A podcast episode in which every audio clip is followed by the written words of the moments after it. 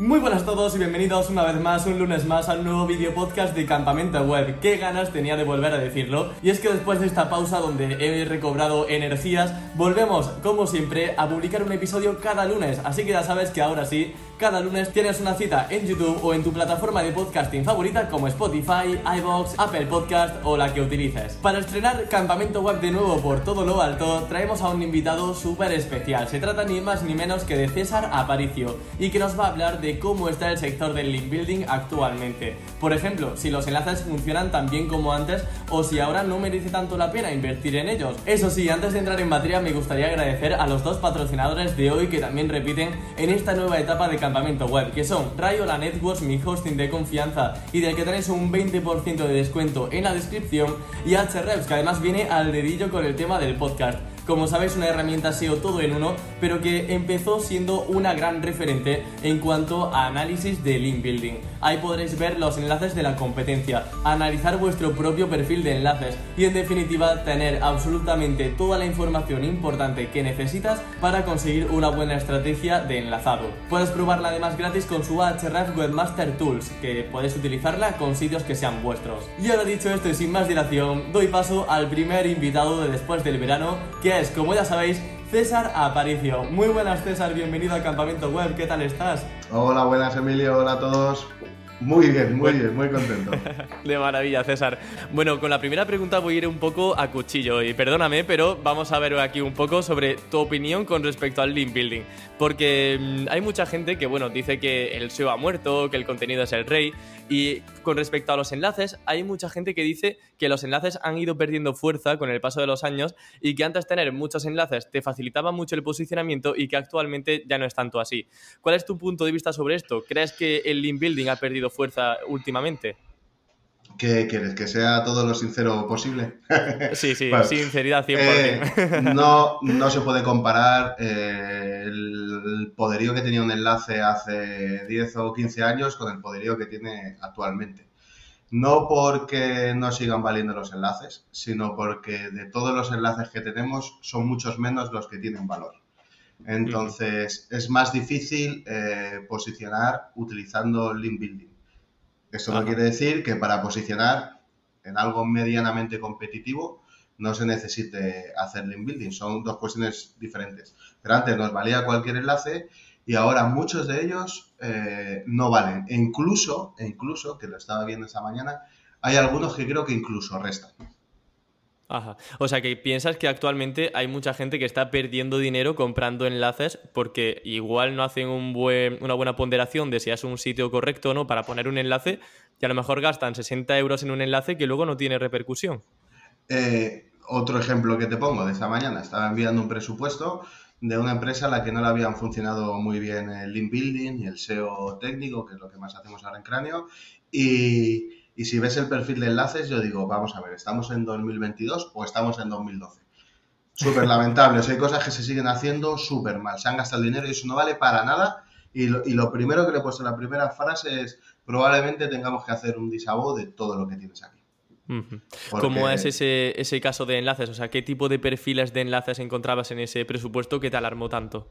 Bueno, primero enlaces muchos automáticos hechos de manera regular, luego muchos hechos muchos SEOs, tú fíjate, todavía si son school hechos en comentarios, hechos en foros que no aportan ningún tipo de valor, en redes sociales de todo tipo, luego un montón eh, de enlaces no follow que no vienen al caso, que simplemente valen para engordar la lista .pw, eh, un montón de guarrerías por todos los sitios que no valen absolutamente para nada. Y me decía el cliente, hemos estado invirtiendo y no nos ha valido absolutamente para nada. Y cuando lo he visto, he dicho, joder, normal. Y bastante que no te han fastidiado el sitio web.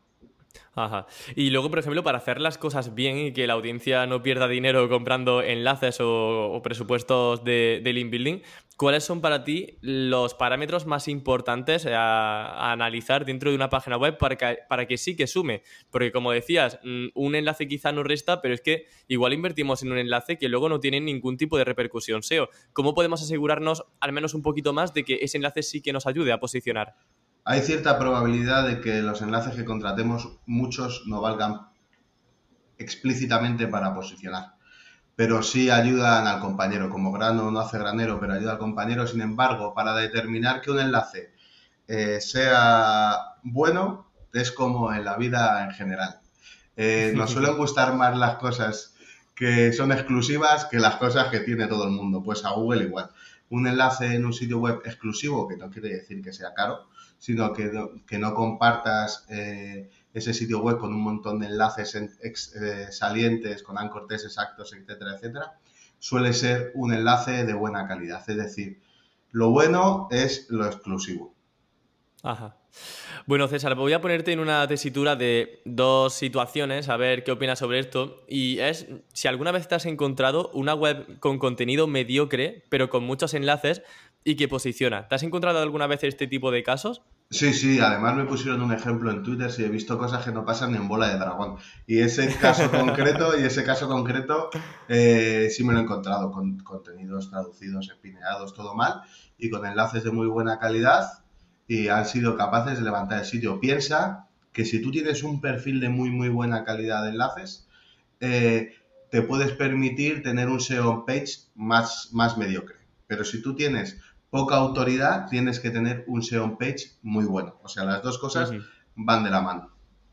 Ajá. Y actualmente con esto que estamos hablando de que los enlaces son como, bueno, que han perdido un poquito más de fuerza, al menos digamos directamente en cuanto a la potencia que puede dar a un ranking, ¿has notado que hay más sitios sin apenas enlaces que posicionan para keywords muy competidas porque tienen un buen contenido? Pues mira, también me pasaron un ejemplo concretamente de eso. Y es cierto que el, dominio final eh, no tenía muchos enlaces entrantes, era algo muy competido, ahora de memoria no sé qué sitio era. Pero es cierto que tenía hecho un 301 de un dominio que tenía muchísima autoridad. Entonces, al fin y al cabo, pues están llegando, aunque se pierda un poco de autoridad a la base del 301, aunque Google diga que no, eh, sí estaba recibiendo mucha autoridad del antiguo dominio, ¿vale? Pero sí, he visto cosas eh, muy bien hechas que antes eh, sería complicado de, llevar a cabo. Yo espero que un día a lo mejor los enlaces no sean tan eh, necesarios como siguen siendo ahora, pero de momento, pues aunque tengan menos valor que el que tenían antes, lo siguen teniendo mucho y sobre todo dependiendo del sector en el que estés. Hay sectores que evidentemente se da por hecho que el SEO técnico, el SEO page del sitio es de 10 o de 9 y tienes que competir a base de enlaces sin duda alguna. Ajá. ¿Se te viene algún ejemplo de alguna categoría, algún sector de este estilo? Buah, se me viene un millón. Se me viene el típico que es el travel, se me viene el típico que son los seguros, se me vienen cosas que son muy maduras donde la competencia es muy alta. Has mencionado antes el tema de la exclusividad, ¿no? Tener un enlace en un sitio exclusivo. Pero aparte de ello, por materializarlo un poco y ponerlo, digamos, con parámetros mm, más concretos, ¿Qué tenemos que analizar en un sitio web para que, como decía antes, eh, ese enlace valga la pena? No sé si miras, por ejemplo, el tema del tráfico orgánico, el tipo de keywords que posicionan, eh, la evolución, por pues si han tenido penalizaciones. Miramos fundamentalmente, bueno, depende de lo que queramos conseguir y del presupuesto que se tenga, por supuesto. Primero, que el tráfico sea estable, bueno, simplemente que el tráfico no caiga en picado, ¿vale? Ajá. Porque eh, nos podemos encontrar con dos tipos de bueno, nos podemos encontrar con tres tipos de penalizaciones en un sitio que pueden ser las manuales, las que van en contra, otras que vayan en contra de las guidelines de Google y otras que pueden ser simplemente que no son como penalizaciones, que son pérdidas de tráfico paulatinas por problemas que se van acumulando a través de la gestión de URLs de un CMS, como podrían ser los parámetros, etcétera, etcétera.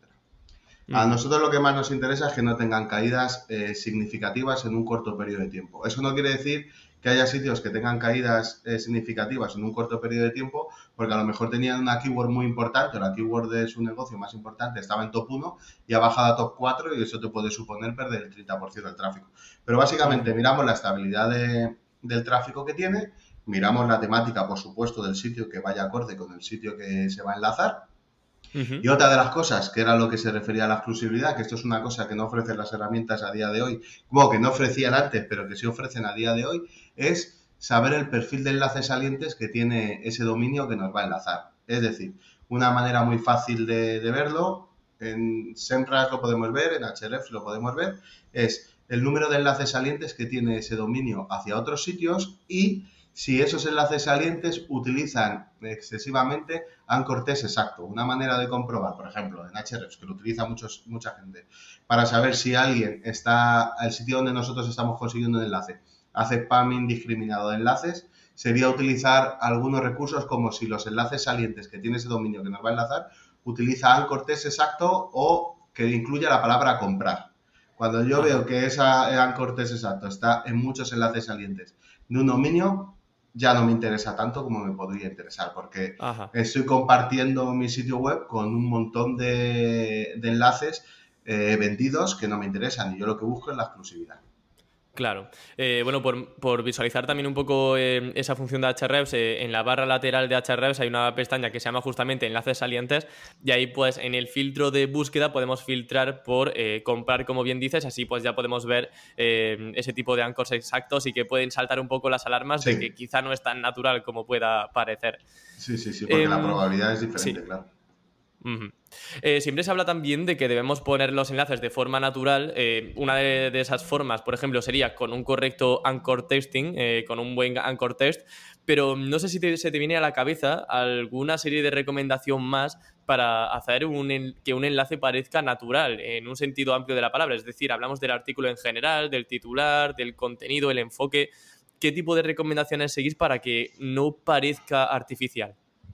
Bueno, depende de lo que quiera conseguir. Eh, hay veces que tienes que forzar más un perfil de enlaces utilizando ancortes exacto que en otras ocasiones, ¿vale? O sea, si son sitios eh, muy nuevos con poca autoridad, a lo mejor utilizar demasiado ancortes exacto es contraproducente para el sitio.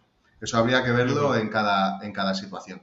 Sin embargo, eh, a lo largo que ha ido evolucionando el procesamiento del lenguaje natural y la comprensión del mismo por parte de Google, hemos ido viendo que antes Google para comprender un texto necesitaba textos más largos, más completos, etcétera, cosa que ahora es contraproducente para el SEO de un sitio web, el típico texto súper grande, porque ahora Google es capaz de desambiguar y comprender perfectamente o de una manera mejor que hace 5 o 10 años eh, las entidades y las keywords que nosotros a las que estamos dando relevancia.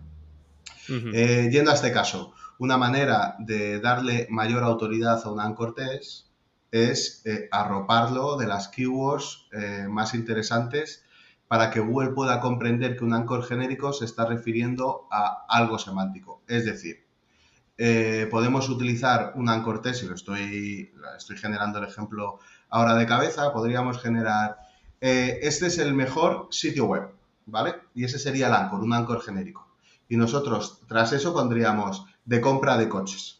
¿vale? Para que Google entienda que el anchor test está rodeado de palabras que le están otorgando semántica a un anchor test que es genérico. Y a día de hoy, Google eso eh, sí lo puede hacer.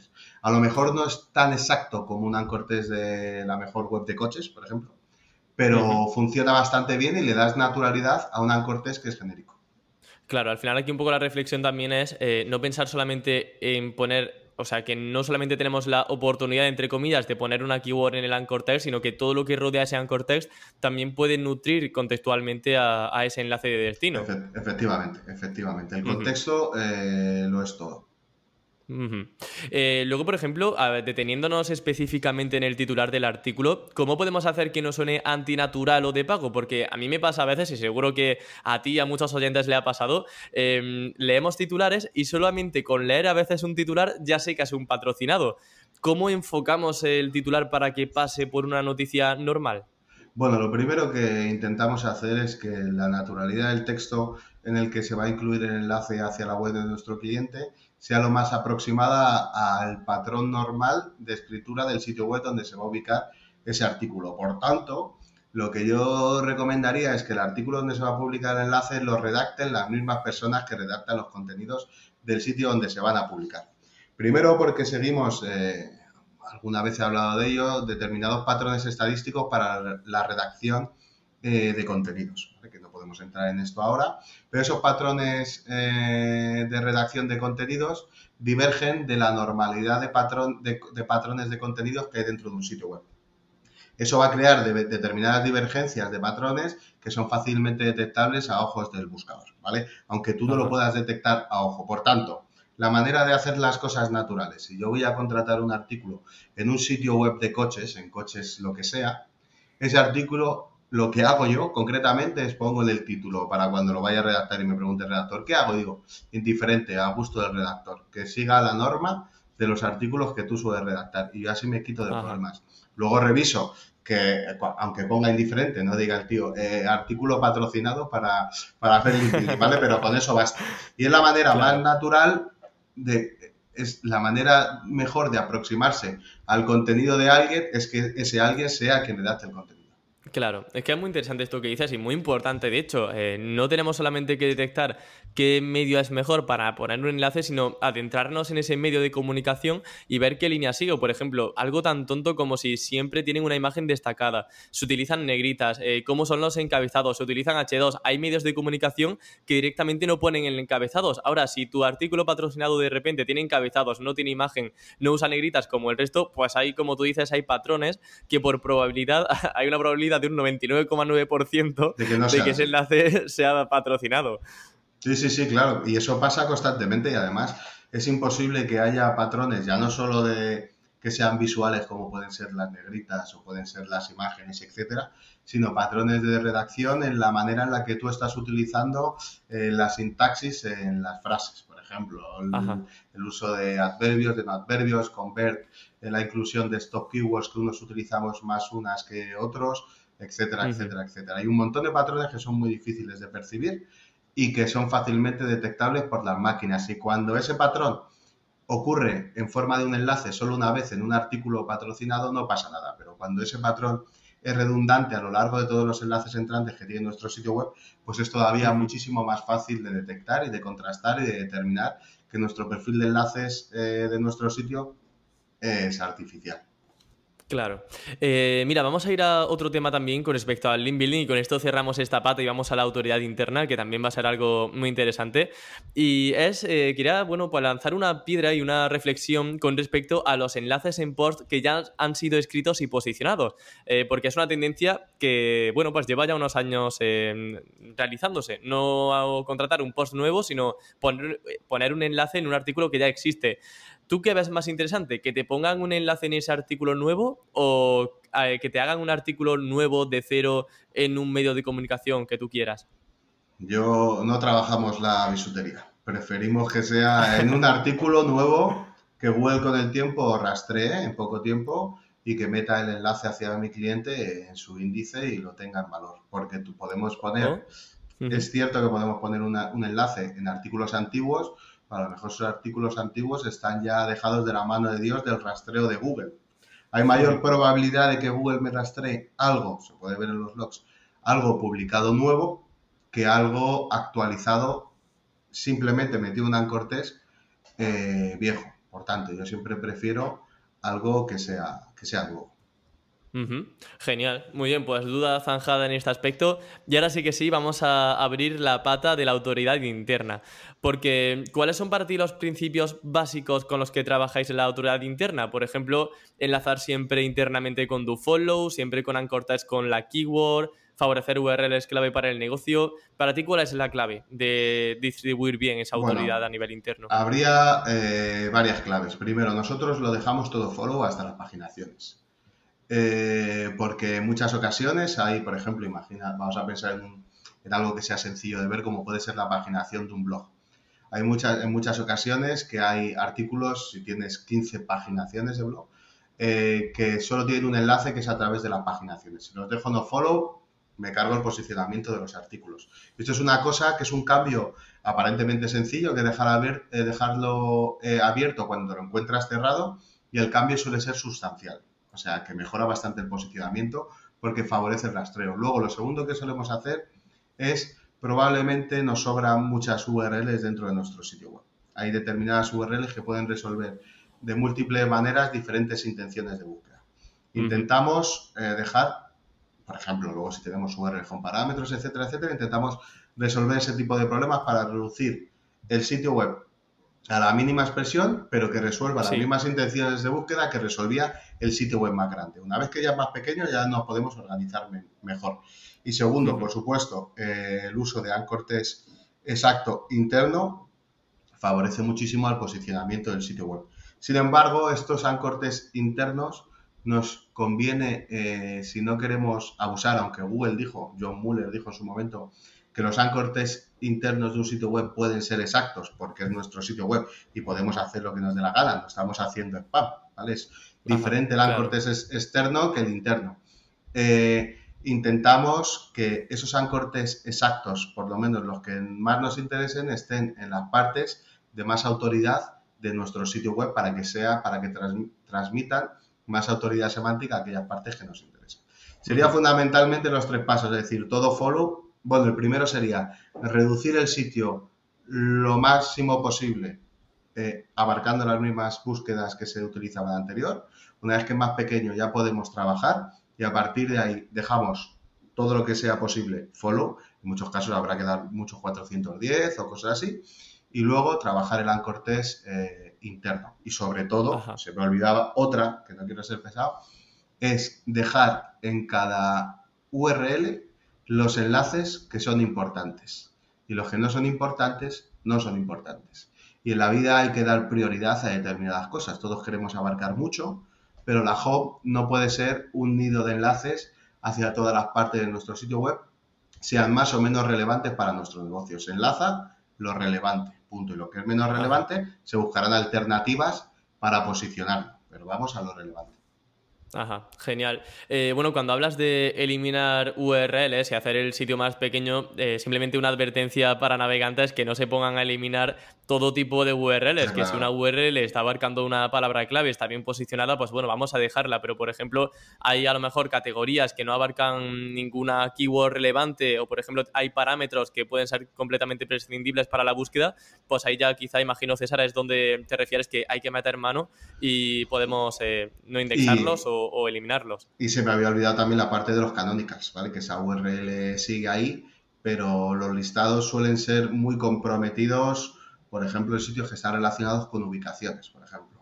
Eh, Málaga capital y Málaga, por ejemplo. O Málaga, no quiero comprometerme demasiado, ¿vale? Porque de los clientes no hablamos nunca, pero ese tipo de... Los canónicas también los consideramos como eliminar eh, URLs que no son demasiado relevantes para nuestro negocio.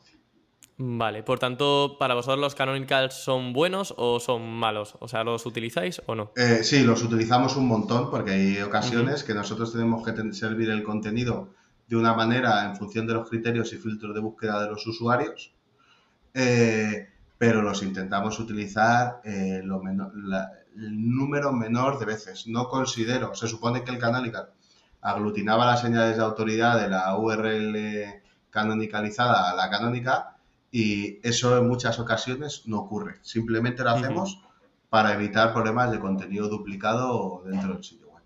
Ajá. Luego a nivel interno has dicho que siempre utilizáis el dofollow. Eh, en el caso de que alguien quiera utilizar el nofollow, ¿qué efecto tendría en su página web? Eh, ¿Tiene sentido aplicar el nofollow en algún caso? No sé si transmite autoridad, no sé si se rastrea, si no se rastrea. Pues con el paso del tiempo, el nofollow, por lo que hemos estado viendo a través de los blogs, se va rastreando eh, muchísimo menos. La URL en la que está ubicado el nofollow, esa no transmite autoridad al resto. Entonces tengo un paso intermedio que me tendría que plantear por qué tengo yo un paso intermedio para una URL que es eh, nofollow y por qué tener un nofollow me va a ser mejor que tener un follow normal y corriente. Entonces no me aporta ningún tipo de valor. No lo utilizamos y si tengo que utilizarlo es porque hay algo que no encaja. Bueno, César, y reentrando un poco a nivel de SEO técnico un poco más general, ¿cuáles son para ti las principales estrategias de SEO técnico que suelen necesitar los clientes que os llegan? Porque imagino que cada uno será de su madre, de su padre, tendrán un montón de cosas dispares, pero no sé si hay algo común y que suelen, en lo que suelen errar muchos de ellos. Pues bueno, me puedo, me voy a meter en un jardín y luego ya. Métete, métete en el jardín, ahí está, sí. Eh, mucha gente, por ejemplo, que son clientes un poquito más pequeños o que nos vienen a preguntar eh, presupuestos y demás, nos encontramos con que hay un montón de empresas que montan WordPress que son una auténtica eh, guarrería a nivel SEO, ¿vale? Por utilizar un eufemismo. Y que, por ejemplo, las Core Web Vitals son irremontables con los temas que utilizan y que sí, saben eh, montar plantillas, pero eso a nivel SEO no vale absolutamente para nada. Valdría para una web corporativa donde tú dejas tu tarjeta y no necesitas posicionar.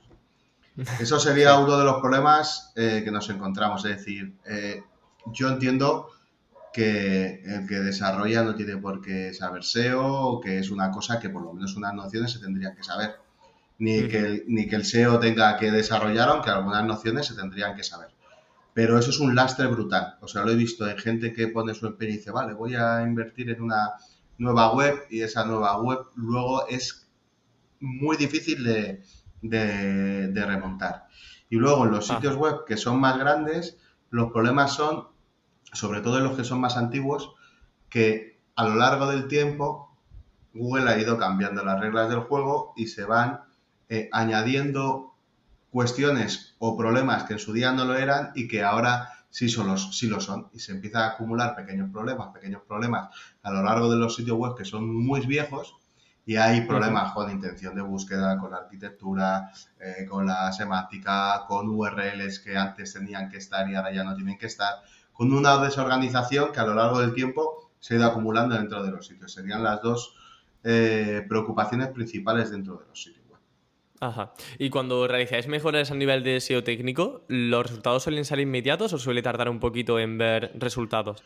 Eh, suelen tardar, suelen tardar. Depende también de lo grande que sea el sitio web. Mira, por ejemplo, hablamos del link building al principio. El link building suele tener un retorno más rápido que un cambio de SEO técnico en un sitio web, al no ser que sea algo flagrante. Por ejemplo, en el caso de indexar las páginas, dejar follow las paginaciones, eso suele tener un cambio bastante rápido en el tiempo. Simplemente porque se vuelve a tener en consideración un, contenido que se había quedado, entre comillas, obsoleto, porque no se podía acceder a él prácticamente.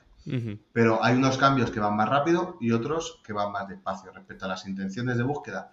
En nuestro caso, por lo que hemos visto, suelen ser eh, más paulatinas. Los cambios de arquitectura suelen ser más paulatinos. Quiero decir, por ejemplo, hoy enviamos un cambio de, de ancortes internos o de enlazado interno dentro de nuestro sitio web y a lo mejor hasta la próxima actualización, que supongo que Google hará una actualización ahora en agosto, como le suele pasar, eh, hasta la próxima actualización o una actualización más no se suelen tener en cuenta determinados cambios que sean significativos dentro del sitio, hasta que se vuelva a ponderar el sitio eh, otra vez. Tú piensas que cuando Google eh, mete en sus índices nuestro sitio web, los categoriza a través de los metadatos de determinadas maneras esos cambios no son constantes a lo largo del tiempo, por lo menos hasta ahora. Antes tardaban más, ahora tardarán menos y en el futuro a lo mejor son instantáneos.